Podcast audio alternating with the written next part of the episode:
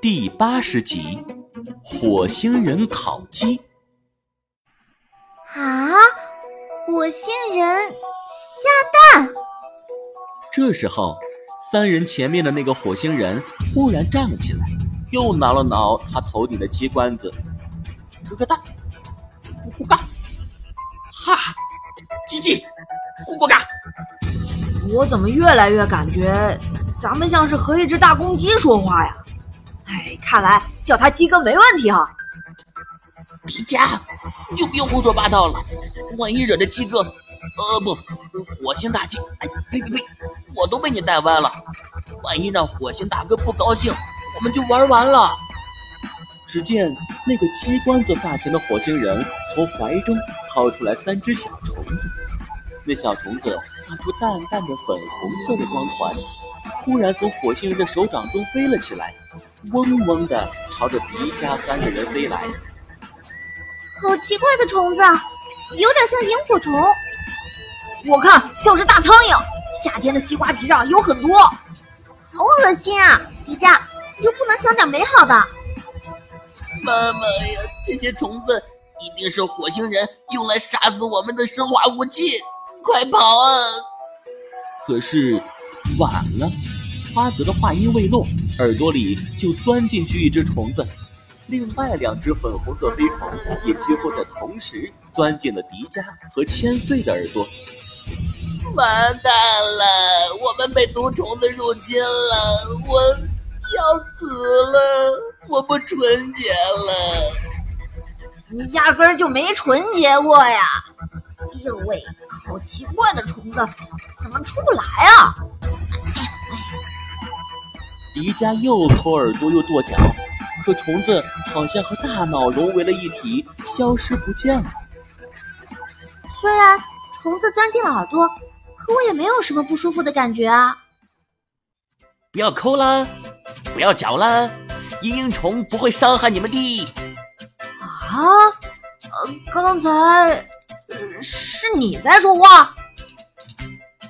那个火星人挠了挠头顶的鸡冠子，当然是啦，你没听错。是我在说话啦，我们能听懂你的话啦。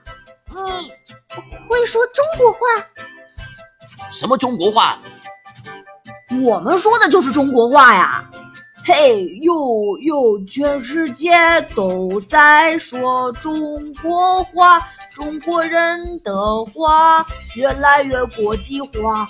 我天哪，我们中国话已经传到火星了，了不起了不起！我是中国人，我骄傲啊！好无稽的地球人呢！不是我会说你们的话啦，而是刚刚的嘤嘤虫飞入你们耳朵之后，你们就能听懂我说的话啦。嘤嘤虫是我们火星最高级的通讯仪器，能够翻译宇宙的任何一种语言啦。而且还能自动的把你们的话转化成我能理解的火星语啦！这么神奇吗？太好了！那有了这个东西，我学英语岂不是再也不用发愁了？迪迦的脑子里忽然出现了自己上英语课的场景。Twinkle, twinkle, little star. How I wonder what you are, up above the world so high, like a diamond in the sky.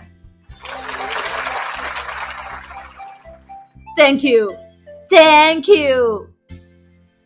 太棒了，迪迦的英文水平比老师还要高啊！你的演讲比美国总统还好啊！哇！迪迦好厉害啊！他怎么做到的？ 迪迦也太牛了吧！简直是我的偶像啊！嘿嘿嘿嘿嘿，妈妈再也不用担心我的英语了。迪迦，你笑什么？太奇怪了，你这个人。什么时候了？也就你能笑得出来。火星大哥，你还是放过我们吧。我们这就回地球。